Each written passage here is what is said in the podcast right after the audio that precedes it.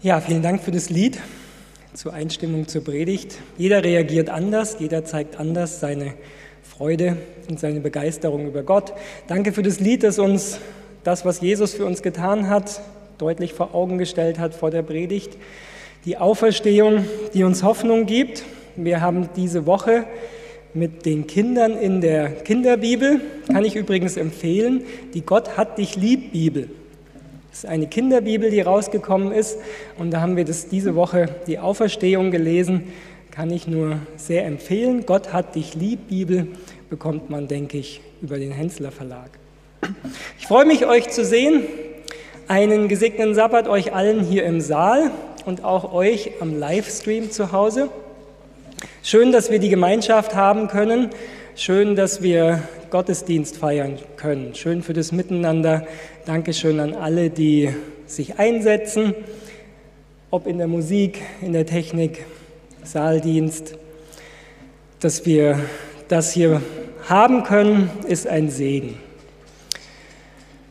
Wir haben in der Zeit, wo jetzt die Fallzahlen steigen, für diejenigen, die nicht kommen können, auch ein neues Angebot gestern Abend zum ersten Mal ausprobiert, nämlich eine Telefonkonferenz, die sich besonders an die richtet, die kein Internet haben, also den Livestream nicht anschauen können. So haben wir Freitagabends jetzt um 19 Uhr eine Telefonandacht.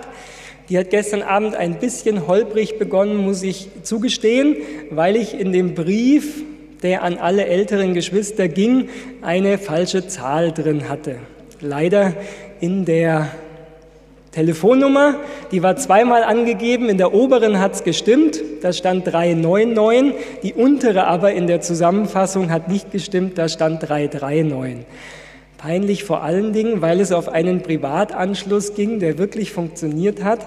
Ich habe dann bei der Dame angerufen, habe mich tausendmal entschuldigt und habe ähm, um Verständnis gebeten, falls jemand sie anruft, aber sie hat es ganz ähm, entspannt genommen. Ich habe dann gesagt, wenn es zu viel werden, dann soll sie einfach das Telefon abstellen. Ähm, ich hoffe, dass Ihr Abend nicht zu sehr gestört war. Ansonsten glaube ich aber, dass wir eine sehr ähm, schöne Telefonandacht hatten. Jedem, der das mit Einwahl und Raumnummer und PIN für den Zugang zu kompliziert ist, der kann sich auch an mich wenden. Wir haben die Möglichkeit, hinauszuwählen. Also, ich kann von der Telefonkonferenz aus Nummern anwählen und dann braucht ihr nur zu Hause den Hörer abnehmen und seid dabei und müsst, müsst nichts weiteres drücken. Die Möglichkeit gibt es und ich ermutige jeden, wenn ihr jemanden kennt, der dabei wäre und sagt, es ist ein bisschen kompliziert mit Raute-Taste und so weiter, sagt mir Bescheid, ich kann die Nummer eingeben und kann rausrufen. Ja, wir merken um uns herum, dass die Fallzahlen steigen und dass auch der Gottesdienst hier vor Ort natürlich eine Herausforderung ist. Ich werde gleich ein Zitat haben, wo wir das sehen. Vorher möchte ich die Kindergeschichte erzählen. Ich habe schon ein paar Mal erzählt, dass ich als Kind auch ein sehr ängstliches Kind war und es hat ein bisschen gedauert, bis ich auf Kinder- und Jugendfreizeiten gegangen bin. Aber ich weiß, einen Sommer bin ich dann auf eine Kinderfreizeit mitgefahren nach Schwarzenberg in Österreich, wer das Haus kennt. Und die Kinderfreizeit war eben das erste Mal wirklich zwei Wochen von zu Hause weg. Ich war ein bisschen angespannt, wird es funktionieren, bekomme ich Heimweh. Manchmal war das so, dass ich dann so Heimweh bekommen habe, dass ich wirklich krank geworden bin und abgeholt werden musste. Von dem her war es ein bisschen spannend, aber es lief gut. Die erste Woche lief wirklich gut bei der ähm, Kinderfreizeit, aber dann, dann kam eine Nacht und ich lieg so in meinem Bett, bin nachts wach geworden und es war so ein Raum mit acht ähm, Kindern. Ich gehörte im Zimmer zu den Älteren und ich liege plötzlich da und höre, dass ober mir der Junge ein bisschen komisch hustet. Und ähm, ich habe gedacht, naja, klingt ein bisschen komisch, mitten in der Nacht, alles dunkel. Und plötzlich höre ich, dass es nicht nur Husten ist, sondern dass da mehr dabei ist. Dann denke ich, okay, was mache ich? gehe raus, will einen der Leiter wecken. Ich wusste ja, wo die Leiter schlafen, mache die Tür auf und mein Blick fällt genau in die Toilette der Mädchen. Und das Licht ist an in der Toilette, die Tür ist auf und bestimmt vier Mädels stehen gerade über dem Waschbecken und übergeben sich. Und sich übergeben war für mich das Schlimmste, was es gab. Könnt ihr euch den Anblick vorstellen, mitten in der Nacht wach geworden? Ähm, und dann hat eine der Leiterinnen mich gesehen, hat gesagt, geht's bei euch auch los? Und ja, das waren die Geräusche aus dem Bett ober mir, die ich gehört habe. Und ähm, die Nacht war nicht die beste. Als ich mich dann hin, also ich habe mich dann hingelegt, weil die Leiter ja informiert waren. Über mir wurde das Bett abgezogen und so weiter. Ähm, und die Leiterin kam dann zu mir, hat mir beruhigend auf die Schulter geklopft und hat gesagt, wird nicht lang dauern, dann geht es bei dir auch los. Also wir waren an dem Tag in einem Schwimmbad und ähm, haben, ich glaube, Pommes gegessen. Mit Mayonnaise, glaube ich, irgendwo wird irgendwas gewesen sein. Es hat in der Nacht zwei Drittel der Freizeit erwischt. Also zwei Drittel der Freizeit haben sich in der Nacht übergeben. Heute würde man da wahrscheinlich rechtlich irgendwas machen, irgendwie schauen, war damals nicht. An sich äh, war ein Tag schlimm und dann wurde alles wieder gut und das Leben ging weiter. Aber von da an äh, war das Übernachten bei mir wieder schwierig. Und ich weiß, ich habe meine Eltern angerufen, habe gesagt, sie sollen mich holen. Und zwar eine wirkliche Krisensituation. Was mir damals geholfen hat, und deswegen erzähle ich die Geschichte, war der Freizeitleiter, der mit seiner Familie die Freizeit geleitet hat und sehr verständnisvoll war. Und der hat gesagt, Martin, komm, du kannst jetzt bei mir mit im Zimmer schlafen. Und dann durfte ich beim Freizeitleiter und seiner Familie mit im Zimmer schlafen. Und er hat sich besonders um mich gekümmert. Und er hat mir ein bisschen mehr Wärme und Schutz wahrscheinlich gegeben als ähm, andere in der Freizeit, obwohl manche vielleicht sogar jünger waren. Warum erzähle ich die Geschichte? Krisenzeiten können uns durcheinander werfen. Krisenzeiten können Menschen die eigentlich auch ihr Leben ganz gut im Griff haben, an den Rand der Belastbarkeit bringen. Und glaube, ich glaube, es ist gut, offene Augen zu haben. Offene Augen zu haben für die, die wir vielleicht unterstützen können. Offene Augen zu haben für die, denen wir vielleicht Ermutigung geben können. Und eine extra Portion Liebe in dieser Zeit. Dazu ermutige ich uns alle, auch die Kinder zu schauen, ob im Kindergarten oder in der Schule zu schauen, wo ist vielleicht jemand, der ein Wort der Ermutigung braucht. Ich wollte gerade sagen, den Arm und die Schulter, das ist bei Erwachsenen momentan ein bisschen schwierig, aber ein Wort der Ermutigung, ein Anruf, ein Lächeln, eine Unterstützung, ich glaube, das können wir alle gebrauchen.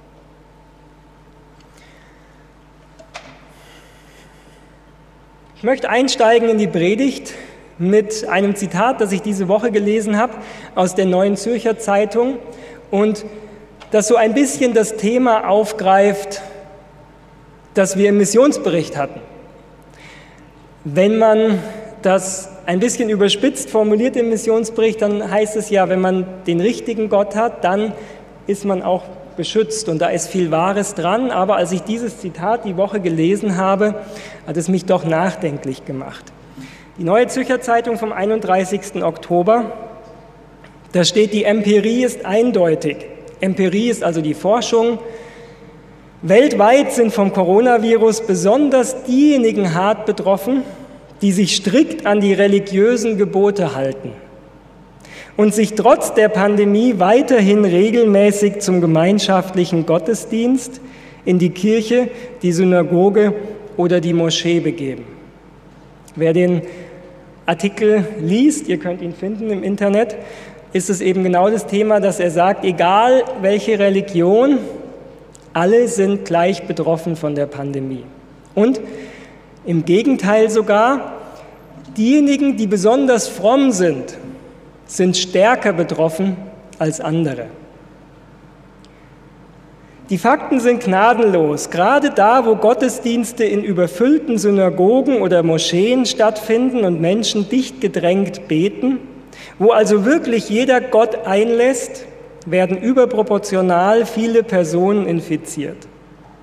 40 bis 50 Prozent aller in Israel während der letzten Wochen Infizierten sind orthodoxe Juden.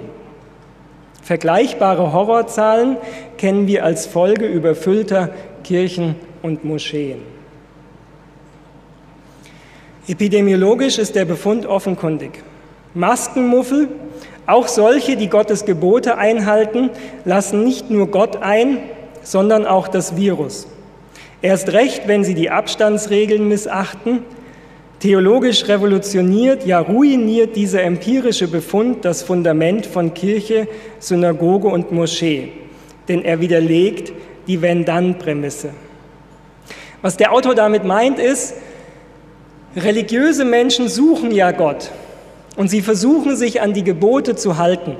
Und wenn es Gott gäbe, dann würde Gott das ja auch segnen und würde wirklich schützen.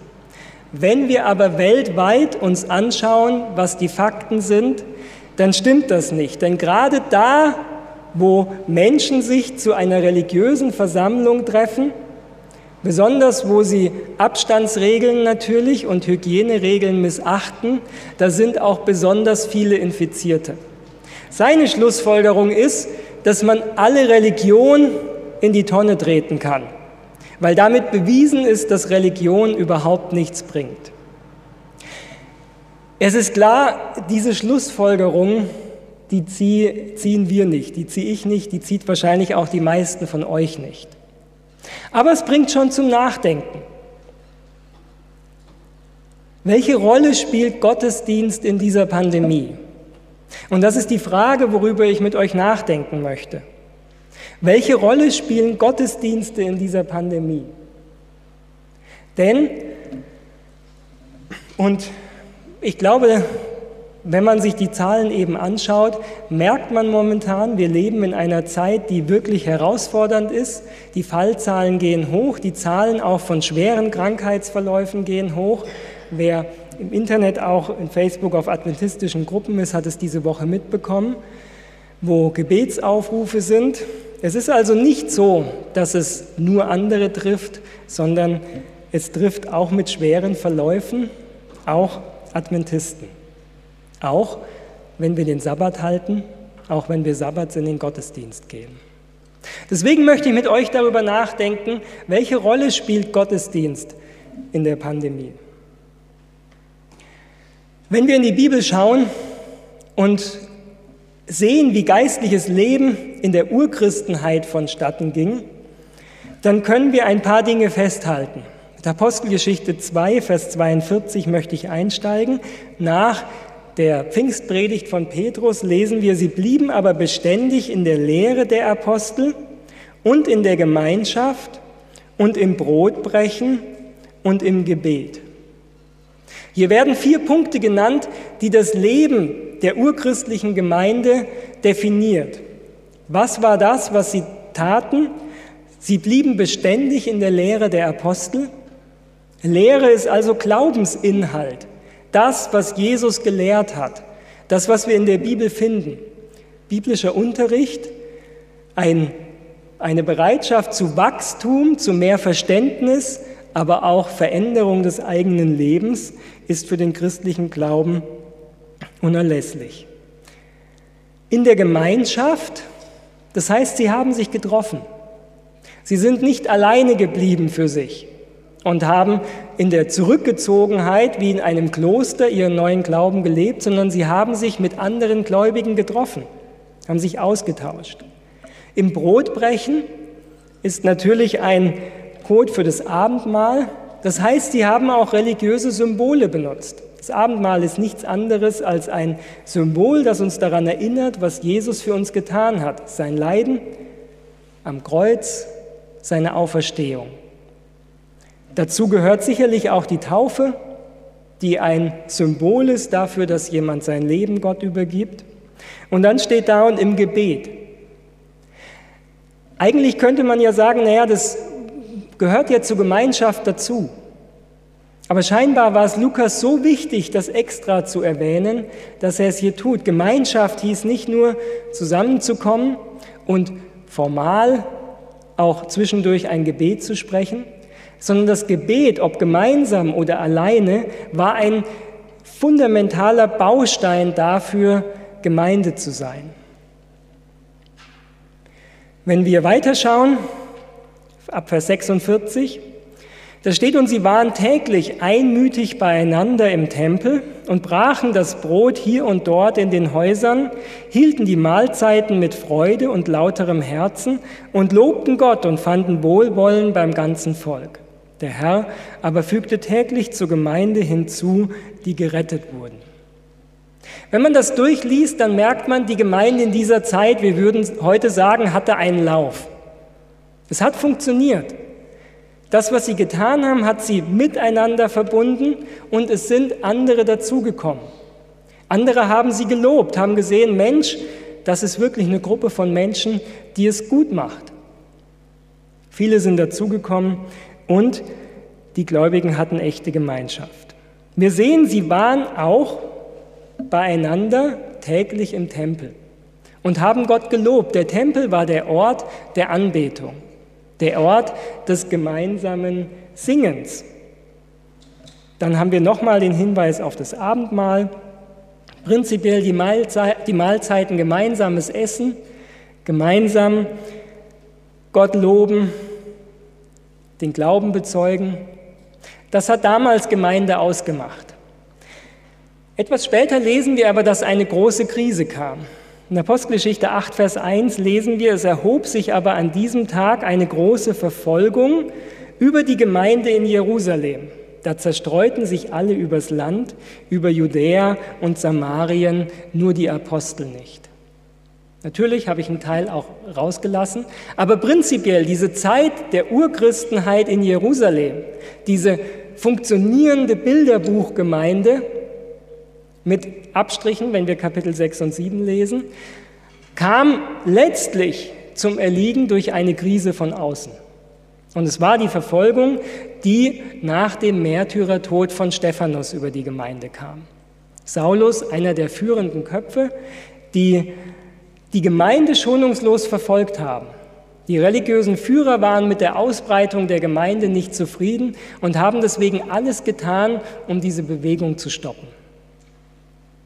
Wenn wir jetzt durchgegangen sind, was Gemeinde ausgemacht haben, dann merken wir, dass eines auf keinen Fall mehr möglich war, nämlich das Zusammenkommen im Tempel und das gemeinsame Loben von Gott dort als Christen, weil sie von da an verfolgt waren. Das, diese Krise ist eine wirkliche Zäsur, weil die Gemeinde in Jerusalem von da an nie mehr so war, wie sie vorher war.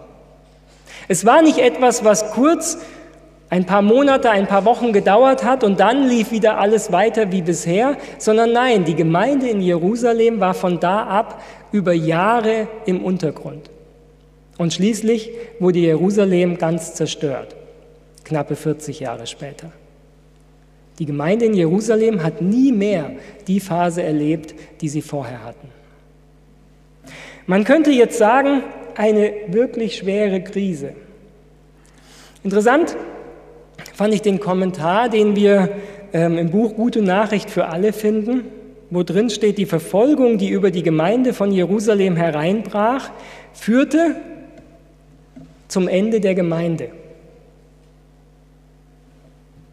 Ihr könnt es lesen. Führte zu einem Auftrieb in der Evangeliumsverkündigung. Die Predigt des Wortes in der Stadt war erfolgreich gewesen, aber es bestand die Gefahr, dass sich die Jünger dort zu lange aufhielten und den Auftrag des Erlösers vernachlässigten, die Botschaft in die ganze Welt hinauszutragen. Ein sehr interessanter Kommentar, oder? Man hatte vergessen, dass dem Bösen am besten durch kämpferischen Dienst begegnet wird und begann zu glauben, keine Aufgabe sei so wichtig wie die Verteidigung der Jerusalemer Gemeinde vor den Angriffen des Feindes. Es war also so die Meinung, das Wichtigste, was wir haben, ist die Gemeinde hier in Jerusalem zu verteidigen. Da soll alle Energie hineingesteckt werden. Anstatt Neubekehrte zu lehren, wie das Evangelium zu Menschen gebracht werden kann, die es noch nicht gehört hatten, liefen alle Gefahr, einen Weg einzuschlagen, auf dem man sich mit dem Erreichten zufrieden gab. Um seine Boten in fremde Länder zu zerstreuen, wo sie für andere wirken konnten, ließ Gott die Verfolgung zu. Die nun zerstreut worden waren, zogen umher und predigten das Wort. Apostelgeschichte 8. Das heißt, das, was wir hier sehen als große Krise, was das, was die Gemeinde ausgemacht hat, in dieser Form dem ein Ende bereitet hat, war eine Chance, eine Chance, um anderes möglich zu machen, was wichtiger war. Diese Krise der Verfolgung kam damals über die Gemeinde als Hilfe. Von da an gingen sie raus, wie Jesus es gesagt hatte. Sie sollen seine Zeugen sein in Jerusalem und Samaria und bis ans Ende der Welt. Bisher hatten sie sich auf Jerusalem konzentriert und jetzt mussten sie zwangsläufig sich zerstreuen und andere Lösungen suchen. Wie ging es in der Gemeinde weiter? Wir sehen also, eine Krise kann eine Chance der Neuausrichtung sein. Eine Krise kann eine Chance sein, das neu in den Fokus zu nehmen, was man vorher vielleicht vernachlässigt hat. Wie ging es weiter? Wie hat christliche Gemeinde sich entwickelt? In Apostelgeschichte 18 lesen wir von Paulus dann, der Gemeinden gegründet hat Nachdem sie aber durch Amphipolis und Apollonia gereist waren, kamen sie nach Thessalonich.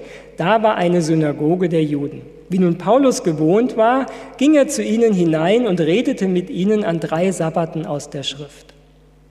Das heißt, am Anfang der christlichen Gemeinde, auch Paulus, wenn er irgendwo in eine neue Stadt ging, ging er am Sabbat erstmal in die Synagoge.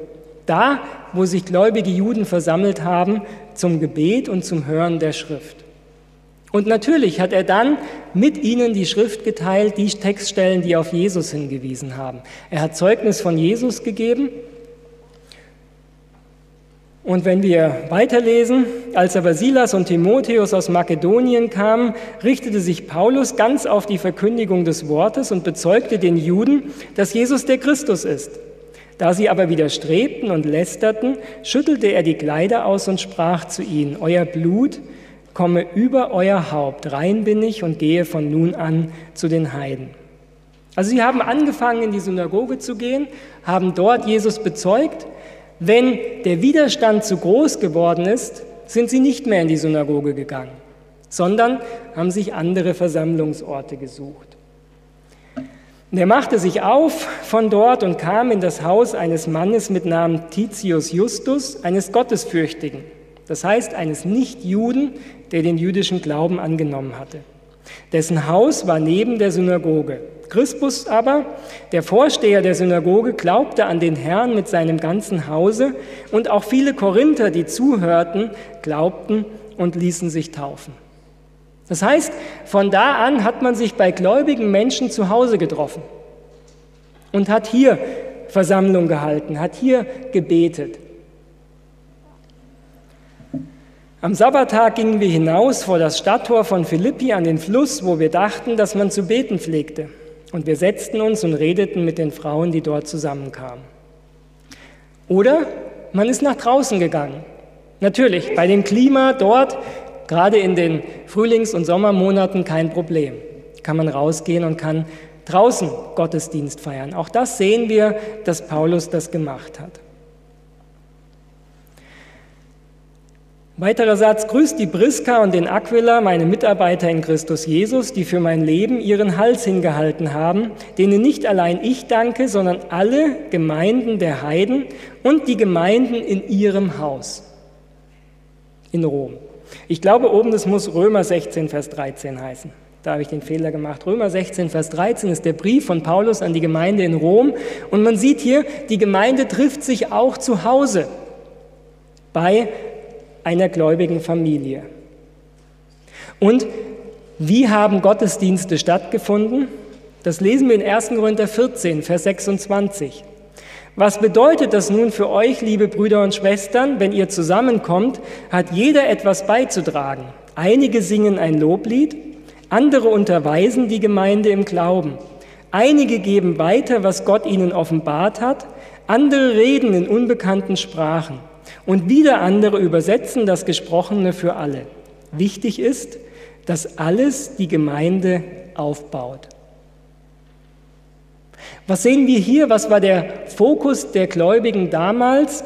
Sie kamen zusammen, privat in den Häusern, und jeder hat etwas zum Gottesdienst beigetragen.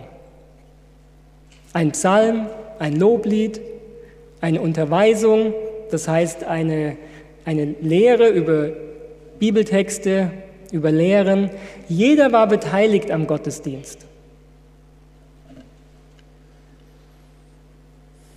Was hatten wir in Apostelgeschichte 2, Vers 42 gelesen, was die wichtigen Pfeiler waren?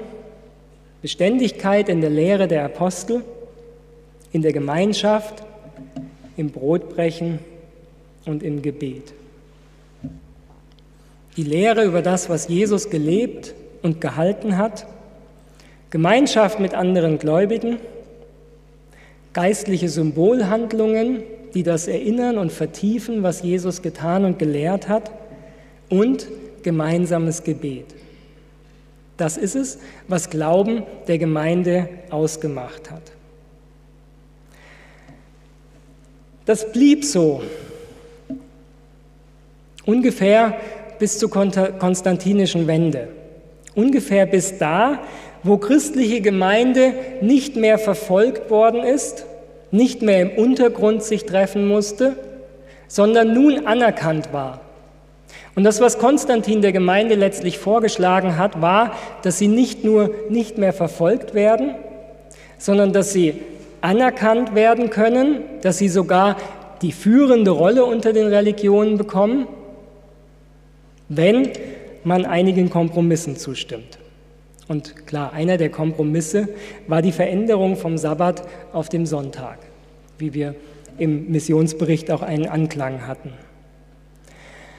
Was änderte sich dadurch, ist, dass plötzlich viele Leute zur Gemeinde hinzugekommen sind. Viele Leute wurden getauft, teilweise hat man sie durch einen Fluss durchlaufen lassen, damit sie alle getauft waren. Und hinterher war es natürlich so, dass viele von denen überhaupt keine Ahnung hatten. Also der Gottesdienst musste sich verändern. Es konnte nicht mehr jeder etwas beitragen, sondern man musste sie in Reihen setzen und dann gab es eine Person oder wenige Personen, die den Gottesdienst geleitet haben und unterwiesen haben.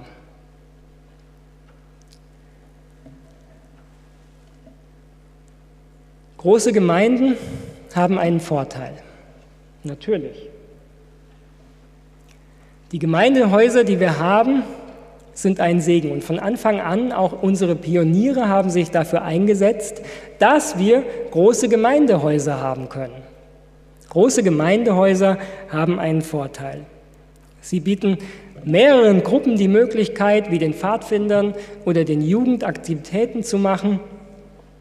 Sie bieten eine größere Gemeinschaft, dadurch, dass mehr Leute sich treffen können. Es gibt eine Außenwirkung, die ganz anders ist. Natürlich, durch dieses Gebäude hier werden wir anders wahrgenommen in der Umgebung, als wenn jeder von uns sich nur zu Hause treffen würde. Große Gebäude haben einen großen Vorteil und können ein großer Segen sein. Wir merken allerdings, wenn wir es vergleichen mit der Apostelgeschichte, dass es auch Gefahren gibt. Und die Gefahr ist nämlich, ich kann mich zurücklehnen. Ich setze mich hinein, ich konsumiere und bewerte danach, was andere vorne machen. Ja, das Musikstück heute war ganz gut, aber ja, vielleicht ein bisschen zu schnell, vielleicht hätte es der eine oder andere ein bisschen langsamer gewünscht. Und merken wir etwas. Das, was große Gemeinden die Möglichkeit geben, ist passiv zu werden.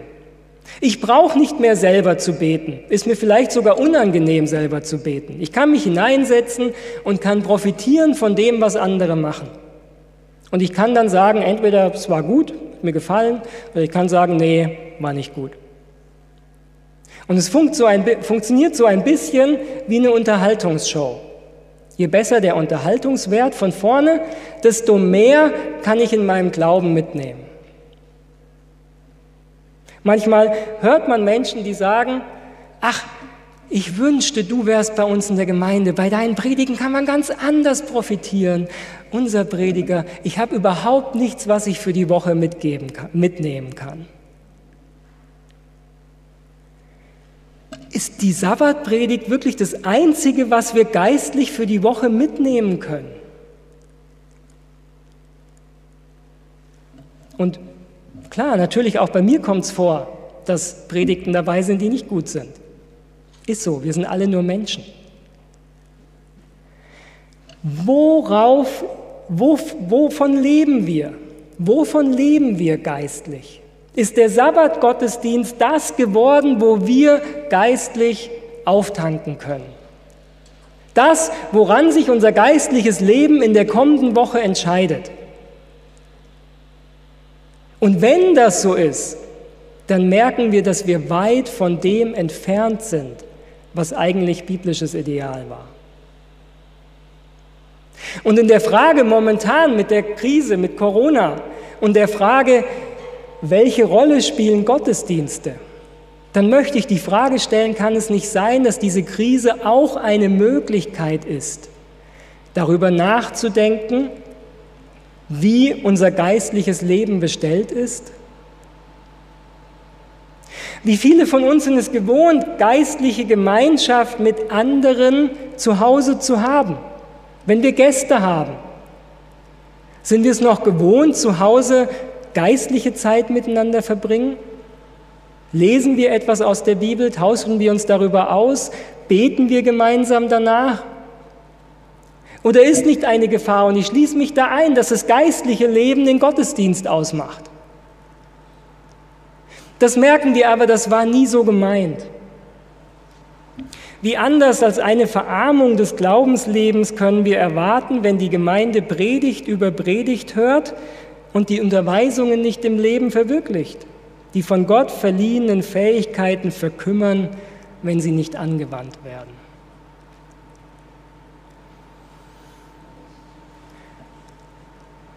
Keine Sorge, ich weiß, dass diese Predigt vielleicht falsch verstanden werden kann. Ich liebe die Hohe Mater, ich liebe den Gottesdienstraum hier, ich liebe die Größe der Gemeinde. Und ich vermisse es, mit 300 Gottesdienstbesuchern gemeinsam Gott zu loben aus voller Kehle. Das ist ein wirkliches Highlight. Aber die Frage ist, ob wenn wir uns zu sehr darauf konzentrieren, wir manche Dinge vernachlässigen, die eigentlich mindestens genauso wichtig wären.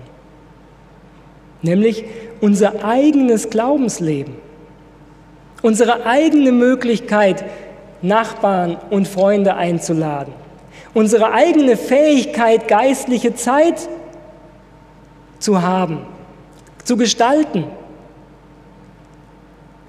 Und ich glaube, wir kennen uns das alle, das Gefühl, wenn wir zu Hause denken würden, okay, jetzt sollte ich hier, selbst wenn es Gemeindeglieder sind, die zu Besuch sind, sollten wir geistliche Zeit haben, sollten wir gemeinsam beten. Irgendwie ist es angenehmer, das zu verschieben auf eine Gebetsstunde in der Gemeinde, wo jemand anders das leitet und ich nicht selber gefordert bin. In Matthäus 28 lesen wir, Jesus trat herzu, redete mit ihnen und sprach, mir ist gegeben alle Gewalt im Himmel und auf Erden.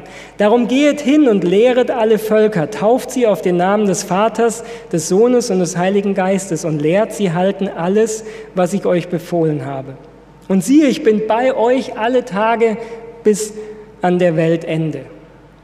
Diese Verheißung von Jesus gilt nicht nur für den Gottesdienstraum hier, gilt nicht nur für die Gemeinde, sondern sie gilt für jeden von uns, für jeden von euch, wenn ihr nach Hause geht. Gott ist bei euch, Gott füllt euch. Jesus gibt euch alle Möglichkeiten, die er hat. Und er möchte, dass wir im Glauben das nutzen, dass wir nicht nur einigen wenigen, die wir dafür gewählt und beauftragt haben, die Verantwortung zu geben, das Evangelium weiterzugeben, sondern dass wir alle da, wo wir wohnen, Zeugen sind. Unter denen, die von Jesus den Auftrag erhalten hatten, geht hin und machet zu Jüngern alle Völker, waren viele aus einfacher Herkunft, Männer und Frauen, die ihren Herrn lieben gelernt hatten und entschlossen waren, dem Beispiel seines selbstlosen Dienens zu folgen. Diesen einfachen Menschen wurde ein ebenso kostbares Gut anvertraut wie den Jüngern, die während seines irdischen Dienstes mit dem Herrn zusammen gewesen waren. Sie sollten die frohe Botschaft der Erlösung durch Christus in die Welt hinaustragen. Adventbewegung. Unsere Kirche hat seit der Entstehung davon gelebt, dass der Glaube da war, dass einfache und gerade auch junge Menschen hinausgehen können in der Kraft und in der Beauftragung von Jesus und da, wo sie sind, Zeugnis von ihm geben können.